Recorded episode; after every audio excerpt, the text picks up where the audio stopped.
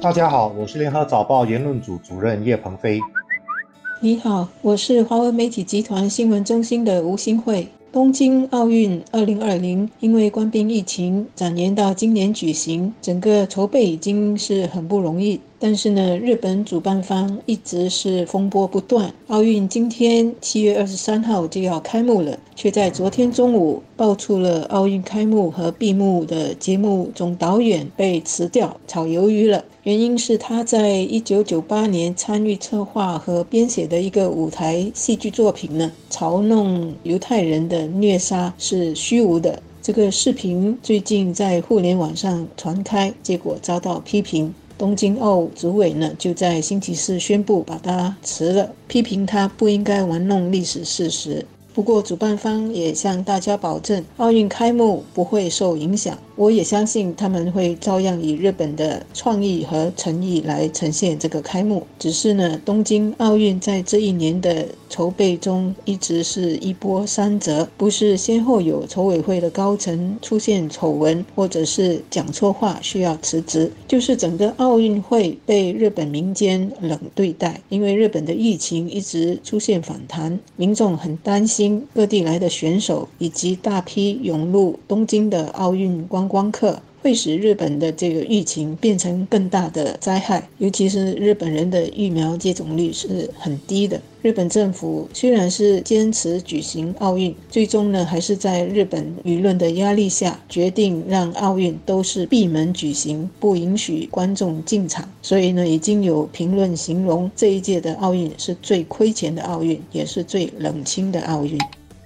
东京奥运的政治意义也在不断的强化。随着美中大国博弈不断的升级，西方世界跟中国的对立也在不断的强化。在亚洲，日本的政治作用和地位也跟着起了变化。最主要的课题是台湾的安全。对于日本来说，台海稳定关系到它的国家安全，所以日本的国防白皮书对于台湾的关注越来越大。西方国家也纷纷支援，像英国就准备在亚洲常驻军舰，针对性非常明显。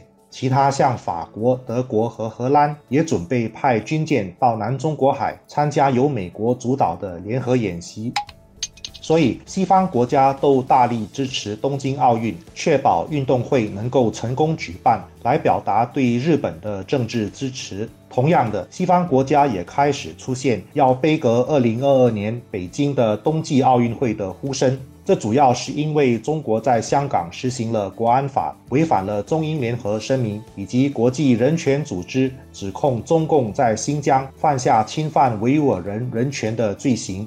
美国、英国和欧盟的议会已经出现了提案，要求明年的冬季奥运会改变场地，不在北京举行。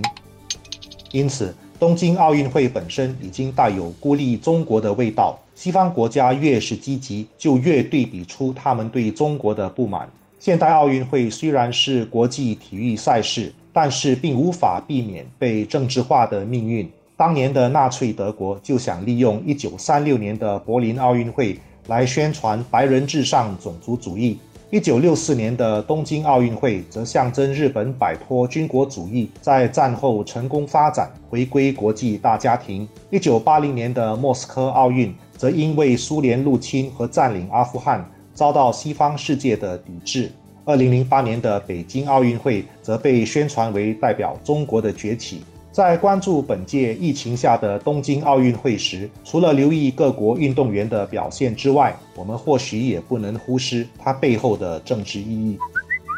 东京奥运的开幕是不是不同的政治或任何风波都会跟着上场？这是由各个利益相关者 （stakeholders） 来决定。如果我们口口声声要支持艰苦训练的选手，要尊重选手和奥运精神，那还是要把体育还给体育，干干净净的来一场体育竞赛。